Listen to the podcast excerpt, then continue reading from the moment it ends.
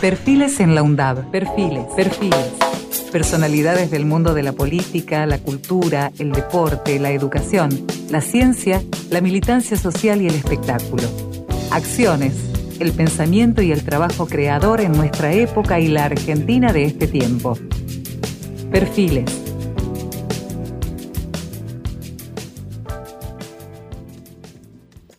Amigos, este es el primer Perfiles en la UNDAB virtual.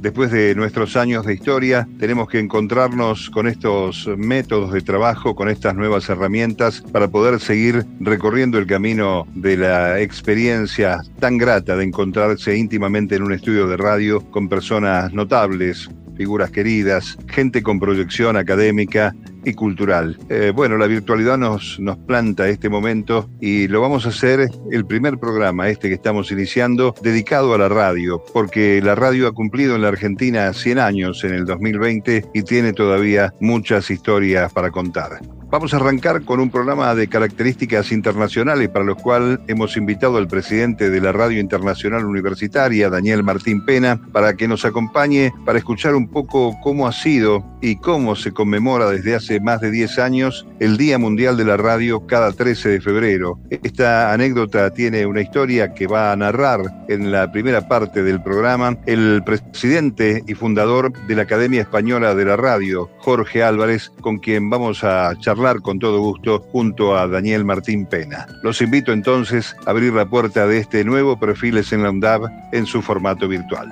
Amigos, en este tramo del programa especial Mundo Riu, que conmemora un nuevo Día Mundial de la Radio. Tenemos mucho gusto en saludar a Jorge Álvarez, presidente fundador de la Academia Española de la Radio, que además es una institución promotora, yo diría pionera, para la realización y la instalación del Día Mundial de la Radio este 13 de febrero, como todos los 13 de febrero en el marco de las Naciones Unidas. Jorge, junto a Daniel, te saludamos, gracias por estar allí. ¿eh? Pues sí, muchas gracias Mario, muchas gracias Daniel y es un placer de nuevo, un año más, volver a, intentar entre todos celebrar el Día Mundial de la Radio, que como sabéis es la décima edición, es diez años llevamos ya de instauración del Día Mundial de la Radio, así que celebramos pues eh, sobre todo vosotros como radios universitarias, eh, Asociación Internacional de Radios Universitarias, es una alegría también que colaboréis eh, para difundir esta celebración internacional.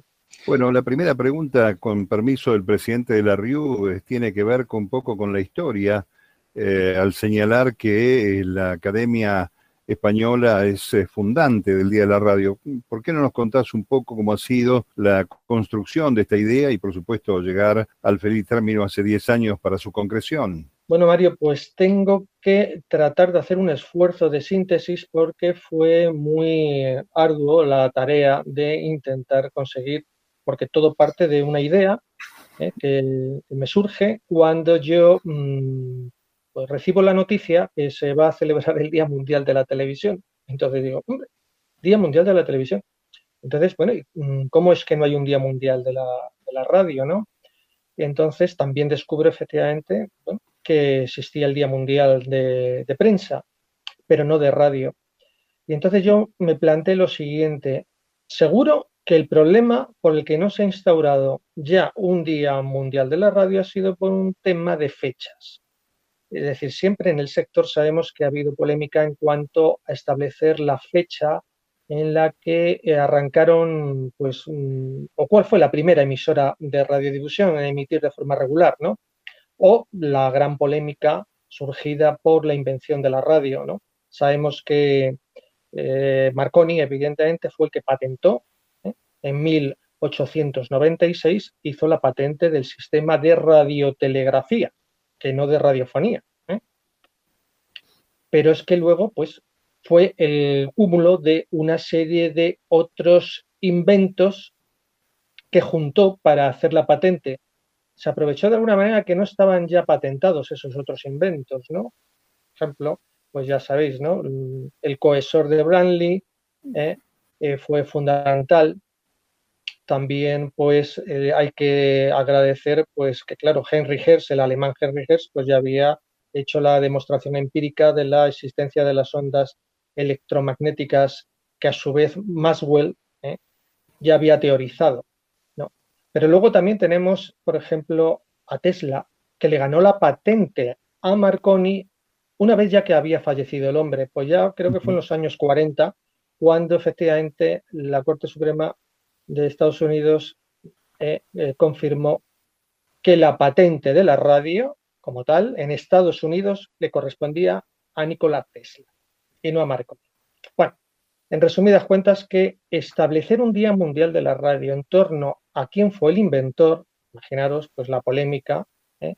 que puede surgir, y luego en cuanto a cuál fue la primera emisora en emitir de forma regular. Ahí sabéis, eh, por ejemplo, que eh, los locos de la azotea, ¿no? en el año 20, en Argentina, pues fueron pioneros en este sentido en realizar las primeras emisiones. Pero, ¿qué os voy a contar si en el propio Estados Unidos también hay polémica en torno a la primera emisora regular, en torno a la KDKA de Pittsburgh o la 8MK de Detroit? tampoco tienen claro cuál fue la primera emisora eh, estadounidense ¿no? emitir, en emitir de forma regular, porque experimentos técnicos ha habido en todos los países desde principios del siglo XX. ¿no? Entonces a mí se me ocurrió lo siguiente, bueno, ¿cómo, cómo es posible, eh, eh, sabiendo que correspondía a las Naciones Unidas, en concreto, bueno, a cualquier organismo de las Naciones Unidas les corresponde oficialmente establecer o proponer un día internacional dentro de los, de los llamados observaciones de las Naciones Unidas, ¿no? que existe un calendario oficial de celebraciones en torno a fechas que son de interés general para la humanidad. Entonces, bueno, partiendo de que había ya un Día Mundial de la Televisión, pero que fíjate, en el Día Mundial de la Televisión se había establecido en el año 1997. En, el, en 1997 hubo un congreso, una reunión de, un foro llamado Foro Internacional de Televisiones sobre cuestiones de programación en la sede de las Naciones Unidas en Nueva York. Y ese foro, que reunió a, pues, una serie de entidades de, televisión, pues mira por dónde se acordó ¿por qué no proclamamos, por qué no proponemos, ya que estamos aquí en las Naciones Unidas, que esta fecha de este foro internacional sea establecido como Día Mundial de la Televisión? Pues fijaros qué fácil fue. No hubo demasiado esfuerzo, ¿eh? como lo que os voy a contar de la radio, para que eh, las Naciones Unidas, la Asamblea General de Naciones Unidas, en el año 97, proclamara el Día Mundial de la Televisión el 21 de noviembre, que fue la fecha en la que se celebró. Así que fue muy fácil, sin esfuerzo alguno, pero Mm, ¿queréis creeros que aquí en España apenas se celebra por las televisiones el Día Mundial de la Televisión? Apenas. Ya quisieran la repercusión que está teniendo el Día Mundial de la Radio, comparado con lo que es la celebración del Día Mundial de la Televisión. Bueno, y el Día Mundial de la Prensa, de la Libertad de Prensa, es el 3 de mayo, pues es en homenaje, sí, en homenaje a Guillermo Cano, el periodista colombiano fue asesinado pues en el, creo que en el 80, en el 86, ¿eh? y por el, cártel de Medellín, y fue asesinado y en homenaje a Guillermo Cano, ¿eh? por expresar precisamente sus opiniones a través de su periódico, eh, que era director, el espectador de Colombia, pues fue asesinado. Y en torno a, como homenaje, se estableció además por la UNESCO ¿eh? un premio, Premio Guillermo Cano de Libertad de Prensa. Bueno, la radio, la radio, vamos a, que es que yo estoy tratando de resumir, la radio fue partiendo, partiendo de esa idea que mm, me surgió a mí como desde la academia, y yo se lo conté a, los miembros de la academia, esa, esa idea que parecía un poco utópica, ¿no? Pero que digo, bueno, vamos, si hay un Día Mundial de la Televisión, un Día Mundial de Prensa, tiene que haberlo de la radio, vamos a luchar por ello. Y entonces, eh, pero antes de mover ningún tipo de hilo a, nivel con la UNESCO, fue eh, elegir una fecha que fuera lo más certera posible y que aunara voluntades por parte de cualquier profesional de la radio, porque mi idea era eh, que tuviera primero el apoyo del sector profesional de la radio. Y entonces, bueno, mm, descartando fecha de un inventor, descartando fecha de, una, de la primera emisora en emitir de forma regular en el mundo, dijimos, ¿qué otra fecha puede aunar eh, voluntades en este sentido, puede ser bien acogida. Pues bueno, la guerra de los mundos de Orson Welles en el año 38, que fue noticia mundial, ¿eh? ese radiodrama que causó el pánico. No hubo ninguna muerte, pese a, lo que algunos dicen, algunos detractores ¿eh? han podido decir que era una fecha un poco maldita porque hubo muertes, no hubo ninguna muerte. Era un radiodrama y que ha sido pues mundialmente conocido, que ha trascendido incluso al sector radiofónico porque se han hecho películas y de todo. Entonces era una fecha muy bonita porque además había documento, que era la grabación original del año 38, y había amplia documentación para darle esa proyección que se necesita, ¿no? Y entonces, bueno, pues lo primero que hicimos fue mm, cómo era el año 2009 cuando se iba a celebrar su 70 eh, aniversario, porque ya hubo en el 50 aniversario, hubo en España también una conmemoración y alguna recreación que se hizo de la, de la obra del radiodrama, ¿no? Entonces esperamos al 70 aniversario, juntamos a distintas emisoras nacionales de España para hacer la recreación del radiodrama en versión española eh, con la más amplia proyección posible. Por tanto, fue una buena superproducción, una de las superproducciones españolas más importantes de la historia, porque juntamos a, seis cadenas de radio a nivel nacional en un gran teatro de 700 butacas, eh, con una, una retransmisión en vivo por distintas emisoras y por internet, pero que lo bonito era que eran, bueno, unas 30 personajes, eh, personas que, incluíamos en el guion y que eran aportados por las distintas emisiones de radio. Claro. Entonces, bueno, mm, eso fue lo que nos impulsó a decir, esta es la fecha. Pero no nos quedemos ahí. Vamos a, se firmó por parte de todas las cadenas la propuesta de la, carta nuestra de, de instaurar el Día Mundial que la dirigimos a la propia Dirección General de la UNESCO en París dirigimos la carta de propuesta de instauración de un Día Mundial de la Radio basado en la fecha 30 de octubre, fecha de la emisión radiofónica La Guerra de los Mundos, la más importante obra de la radiovisión mundial. Es decir, que trascendía fronteras. Y entonces la respuesta de la UNESCO ¿eh? fue en 2008 que les parecía muy bien ¿eh? esa propuesta, pero que formalmente tenía que ser presentada por el gobierno nuestro no a través de una entidad como nosotros, sino las propuestas las tenían que debatir ¿eh? dentro del seno de la Conferencia General de la UNESCO, formada por 93 eh, naciones. Pero tuvimos la suerte además que eh, España formaba parte del Consejo Ejecutivo, que es la antesala de la Conferencia General, que lo forman o lo formaban en aquel año 2011 56 naciones, que es la que lleva un poco debate lo que luego va a ser aprobado por la conferencia general. Bueno, pero ¿qué ocurrió? Que eh, primero nos dijeron que lo tramitáramos a través de la eh, Comisión Nacional de Cooperación con la UNESCO, nuestra entidad representada en España, que a su vez tiene eh, conexión con la propia Embajada de España en la UNESCO, ¿no? que es la que luego presenta formalmente las propuestas. Bueno, entonces ¿Qué pasó? Que nos dijeron que contáramos con documentación de apoyo. Y efectivamente contamos con toda esta documentación de apoyo de todas las emisoras nacionales y nuestro gobierno presentó la propuesta a la Dirección General de la UNESCO. Y la Dirección General de la UNESCO pues eh, nos contestó diciendo que, que ya había un Día Mundial de celebración, que era el Día Mundial de la Libertad de Prensa y que, que entendían que ya lo englobaba y se frustró ahí, se atascó el, tema de la propuesta. Con cierto desprecio. Voy a intentar avanzar. Con cierto desprecio lo, rechazan. Sí, bueno, diciendo que, ya había un Día Mundial de la Libertad de Prensa, que entendían que ya lo englobaba y punto final el tema. Pero nosotros, claro, dijimos, bueno, pero es que existe un Día Mundial de la Televisión. Pero, ¿sabéis una cosa? Es que el Día Mundial de la Televisión no lo proclamó la UNESCO, lo proclamó la ONU. La UNESCO proclamó el Día Mundial de Prensa. Por tanto, había ahí ese escollo. ¿En qué quedamos? Bueno, pero en definitiva, ambas celebraciones son de las Naciones Unidas, ¿no? Claro.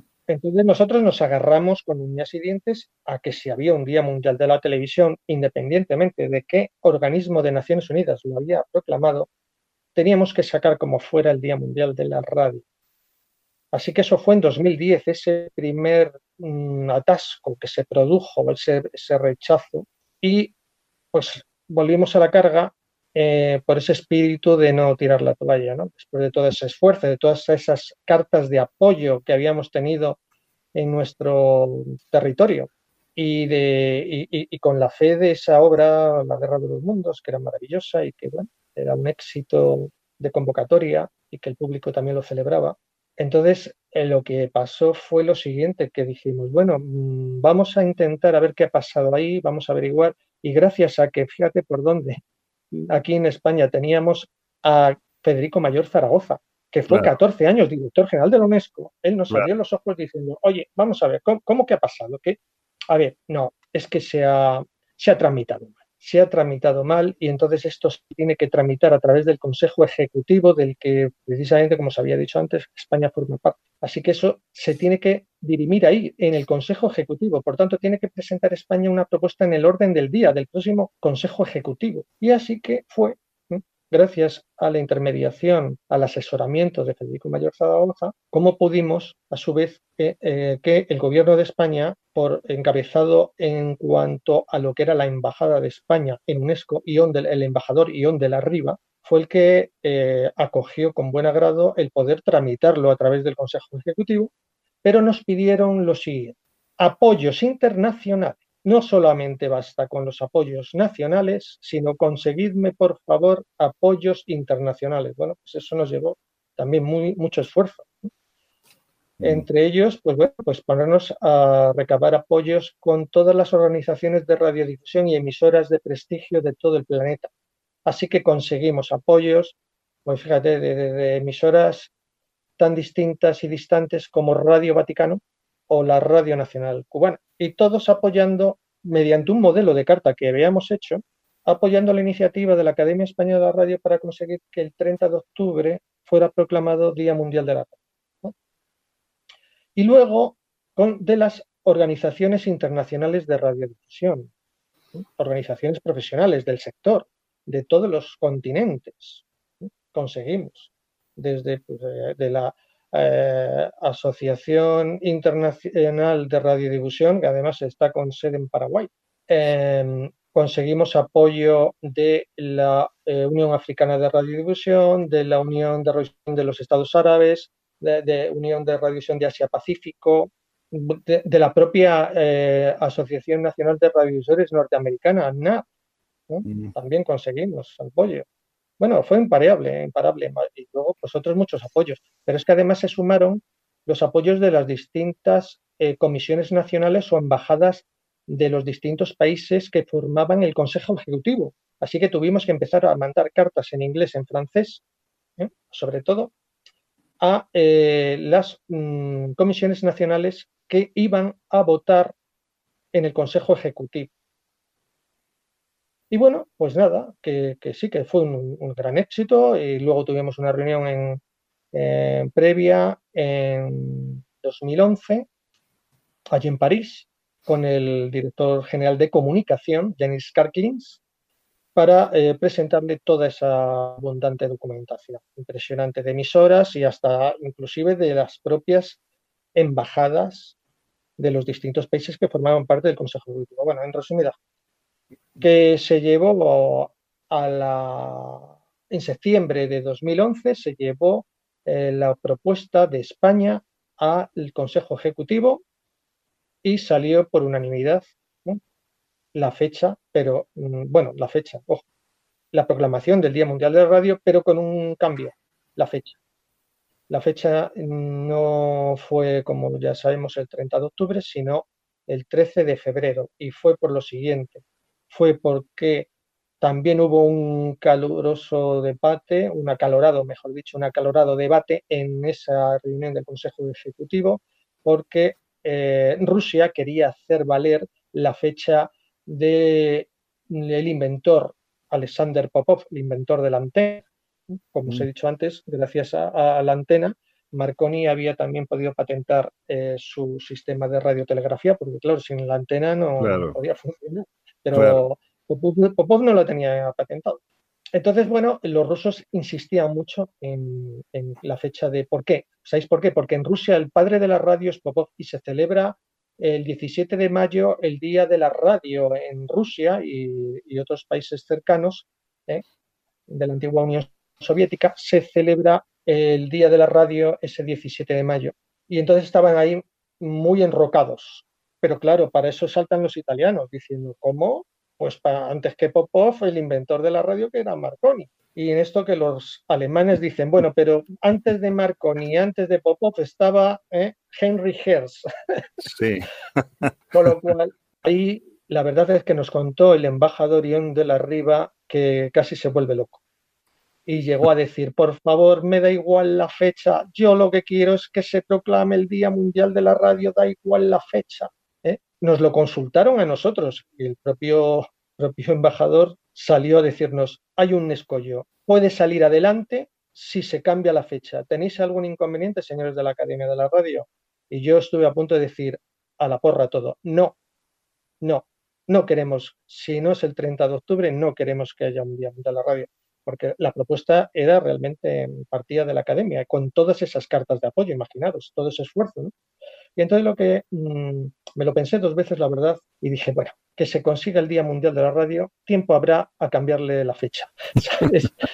Eh, Jorge, pues la verdad es que es eh, una trayectoria ardua, dura, pero al final, como bien dices tú, se ha conseguido instaurar este 13 de febrero como Día Mundial de la Radio y te lo tenemos que agradecer todos porque bueno, es una, una fiesta para todas las emisoras públicas, eh, privadas, universitarias, comunitarias.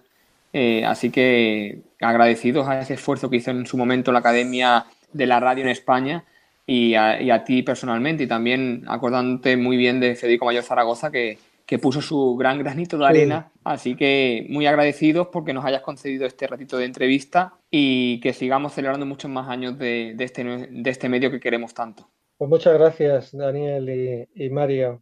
La radio sin duda tiene como última reflexión un futuro este, por delante importante porque se ha ido adaptando a la incorporación de las nuevas tecnologías. Cada vez que alguien le ha querido este, contar sus días finales, la radio no solamente se ha negado y resistido, sino que se ha apropiado de estas tecnologías. Y aquí en la Argentina, con motivo de los 100 años de los locos de la azotea, eh, acompañamos esos 100 años con la frase una historia con futuro, porque sigue siendo efectivamente un medio extraordinario.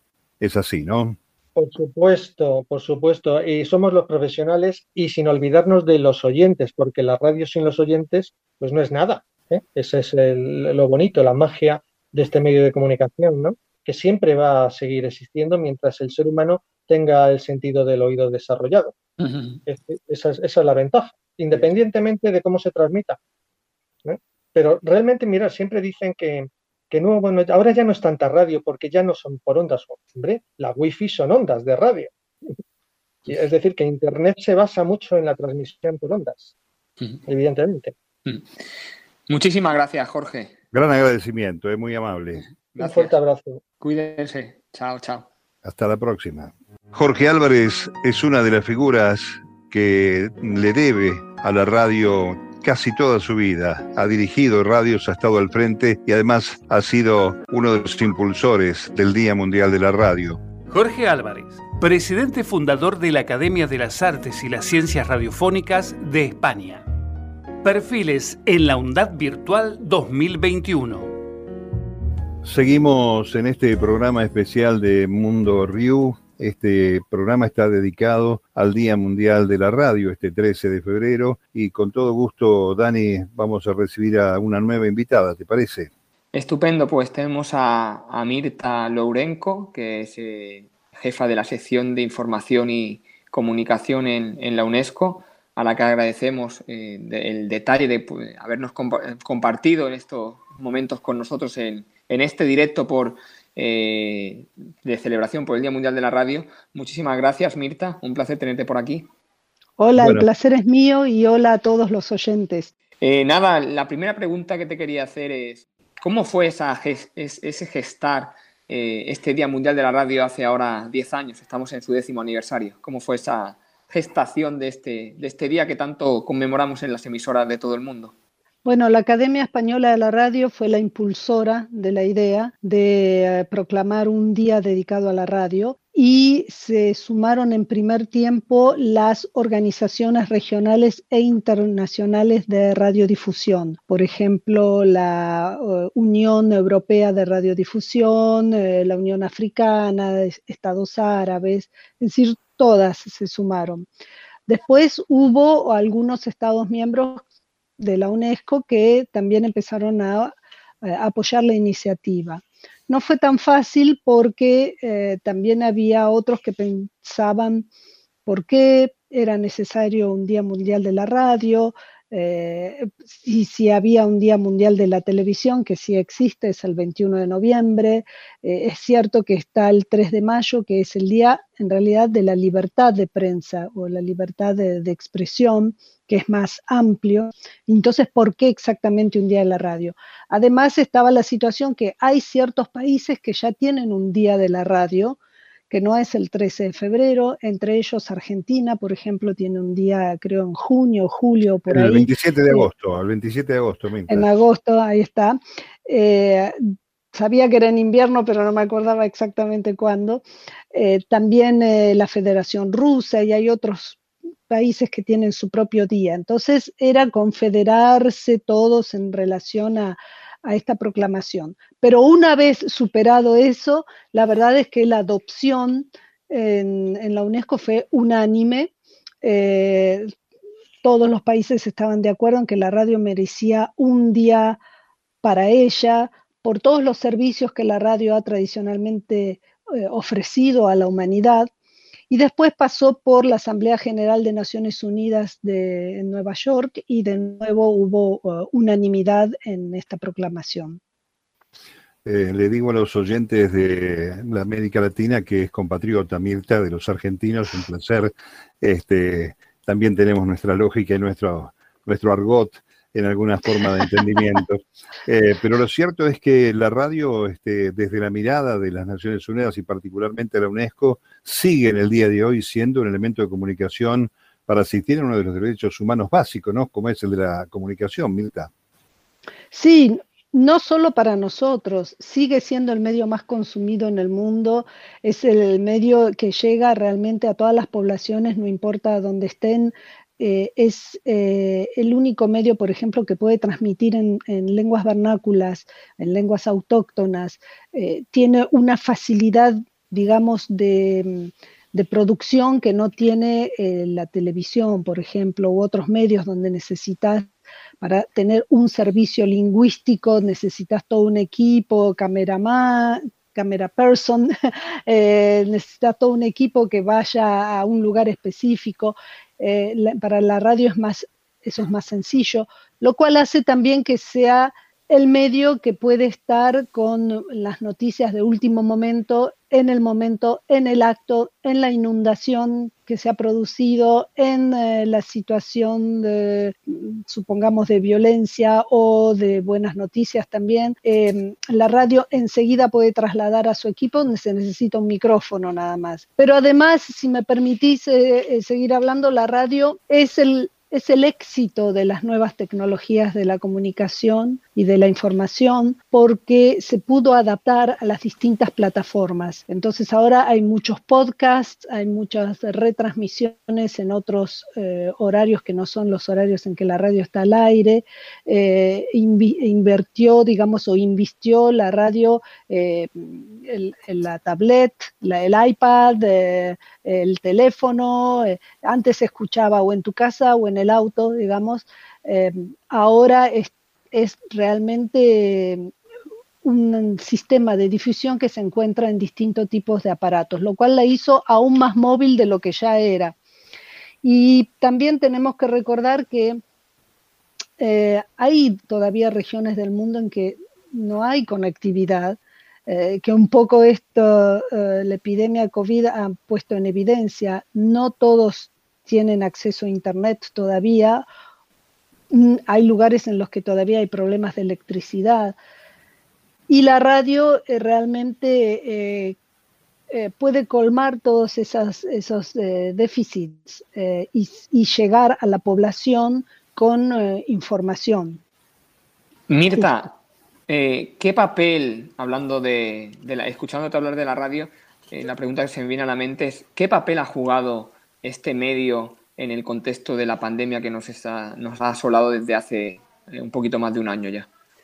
Y justamente eh, con los millones, cientos de millones de chicos que quedaron fuera de la escuela, eh, justamente hemos vuelto a los programas educativos por radios. Hay muchas radios que han ayudado transmitiendo lecciones que siguen el currículum escolar, porque tener em, educación en línea no es algo dado para toda la población. Hay que tener eh, computadoras en su casa, hay que tener una buena conexión, hay que, hay que tener también unas ciertas competencias que no todos los padres y ni siquiera no todos los enseñantes lo tienen para poder transmitir las lecciones en línea. Entonces hubo, eh, hubo como un renacer de los programas educativos en la radio y yo diría aún más como un renacer de los eh, programas para niños en la radio. Entonces se encuentra hoy, 2021, gracias, digamos, a la pandemia, más programas educativos y recreacionales para chicos en la radio, así visto de manera general. Es decir, que justamente la pandemia puso en relieve esto, que a pesar del avance que hemos hecho en, en el dominio digital o numérico, con la radio todavía se puede contar y a veces es justamente la que puede ofrecer eh, este tipo de servicios. Incluso eh, mencioné antes inundación, cuando se inundan grandes em, grandes zonas, por ejemplo, em, pueblos o, la radio puede seguir transmitiendo, se va al alto del monte o de, no sé dónde y puede seguir transmitiendo. Y en cambio, con la computadora por ahí necesitas todavía estar conectado. Eh, y no todos tienen el teléfono último modelo que permite eh, conectarse a través del teléfono. Es cierto, yo doy fe este, en nuestro país, Mirta, este, en ese escenario de emergencia eh, o de catástrofe, como bien describías, pero de emergencia, diría yo, por la pandemia, ver que niños de 4, 5, 6 años han regresado transformados en oyentes de, radio es realmente milagroso para este medio de comunicación que tanto queremos, pero habla también de la realidad de todo lo que falta por hacer, ¿no? En el camino de este, conectar con este, igualdad de derechos en, eh, en, forma planetaria. Y eso también creo que es una, es una señal que los estados este, deberán tomar nota en algún momento, ¿no? Sí, porque hubo muchos que, que ya estaban por ahí atrás, ponele en, eh, cuestiones escolares y que han quedado aún más atrás. Eh, no todos... No, no, todos han tenido la posibilidad de poder seguir con el currículum escolar desde la casa, por ejemplo. Eh, y la radio, eh, en ese sentido, que es lo que queremos rescatar para este Día Mundial de la Radio, la radio siguió ofreciendo este servicio tradicional, si querés, a la humanidad, pero que de pronto resultó indispensable. Y yo invitaría a más radios a poder em, abocarse a, sus programaciones, a examinar la, grilla, digamos, de programaciones y ver por dónde pueden poner más eh, programas para niños educativos o, recreacionales y también para adolescentes. Nosotros hace unos años hemos hecho em, una serie de, de módulos para las radios para poder integrar a los jóvenes en la radio porque nos dimos cuenta que eh, los jóvenes, eh, los programas radiales para jóvenes muchas veces están hechos por gente adulta, digamos, más adulta. Entonces hemos hecho eh, que todos pueden encontrarlo, se llama en inglés Linking Generations Through Radio, y en español creo que se llama Encuentro de Generaciones por medio de la radio. Del sitio web de la UNESCO se puede descargar y les proponemos a las radios tres niveles de integración de los jóvenes. el más simple que es escuchar la voz de jóvenes en la radio, cuando hablamos de cambio climático, de crisis financiera y del futuro, el futuro es de ellos, entonces hay que darle a ellos las palabras para, para que expresen eh, sus necesidades, sus deseos y sus experiencias. Eh, el segundo nivel sería integrarlos a un equipo de programación radial, de producción radial, donde hay adultos. Y el tercer nivel, el más alto, que algunas radios eh, llegan o han llegado, que es el equipo de producción es completamente integrado por jóvenes. Eh, hay lugares del mundo como en América Latina, en África, eh, donde la población es mayoritariamente joven. Entonces, eh, habría que, poder mm. pensar en estos espacios y en estas posibilidades para ellos. Mm. Me alegra escucharte eso, Mirta, porque justo las emisoras que, integran la RIU precisamente mm, otorgan ese poder a los jóvenes, ese tercer nivel que has dicho, en el que los jóvenes precisamente producen programas de radio y se empoderan en, ese valor comunicativo que tiene nuestro medio, ¿no? Mm, exactamente. muchas veces, no sé por qué, la gente piensa que los jóvenes quieren solamente pachanga y eh, fiesta y no sé qué. Eh, y, em, habíamos hecho un estudio antes, por supuesto, y muchos de los jóvenes a veces no se sienten representados por programas radiales que sean solo de música cuando están dirigidos a ellos o solo de bromas, chistes pesados, etc esa es la concepción que el adulto tiene del joven. El joven de hoy está preocupado porque por ahí no tiene empleo en el futuro, porque además va a tener un planeta que va a heredar que está en una situación eh, desastrosa. Ahora tienen además la preocupación de, las, de la epidemia. Es decir, tienen eh, preocupaciones serias que por ahí quieren tratarlo entre ellos. Y es muy bueno que la red de ustedes les dé, les dé el micrófono a los jóvenes. Eh, sí, sucede no solamente con carreras vinculadas con el periodismo y la comunicación, al abrir las radios espacios a los jóvenes, uno se da cuenta que generalmente tenemos la comodidad de subestimar a los jóvenes en el pensamiento, la creación este, de momentos de debate realmente extraordinarios que pasan efectivamente por los meridianos de la preocupación que tienen esas generaciones respecto a todo lo que está heredando y que ven venir, ¿no? Cuando les toque a ellos eh, ser la generación que conduzca y que gestione, Mirta. Así que para eso la radio es muy importante también. Sí, absolutamente. Bien, Dani, este, queremos agradecerle, Mirta, compatriota, este, allí en la UNESCO, agradecer también que la UNESCO eh, pueda poner su mirada en la radio universitaria global. Nosotros estamos haciendo un gran esfuerzo para que todas las radios este, universitarias eh, vayan no solamente intercambiando contenidos, que eso es lo que hacemos naturalmente, eh, producimos, eh, noticias, bueno, entrevistas, reportajes, programas musicales, participan los estudiantes, sino también ocupar un espacio en lugares donde la decisión política de la transmisión de cultura, la educación, el acceso a la comunicación, este, podamos también decir presente en nombre de las radios universitarias. Así que te agradezco de corazón este momento de charla con nosotros. ¿eh?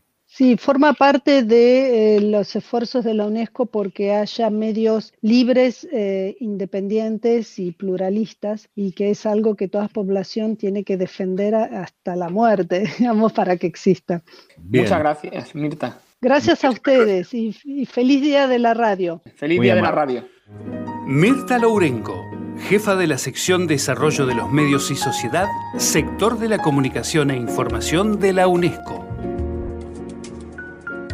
Quiero agradecerles a todo el equipo, a Noelia Giorgi, a Lautaro Federico, a Matías Beli Basualdo, a Diego Aguilera, a Lucía Casascus, Fernando Pearson, que está haciendo posible que este ciclo 2021 continúe con la historia que nació allá por el año 2013. Particularmente para esta edición, el enorme agradecimiento y el abrazo cruzando el Atlántico para nuestro querido Daniel Martín Pena, presidente de la Radio Internacional Universitaria y hombre líder de Onda Campus allí en la Universidad de Extremadura. El próximo Perfiles nos va a encontrar con otro momento de la historia de la política en tiempos de pandemia. Hasta la próxima. Perfiles acciones, el pensamiento y el trabajo creador destinado al tiempo que se viene. Perfiles en la UNDAD Virtual 2021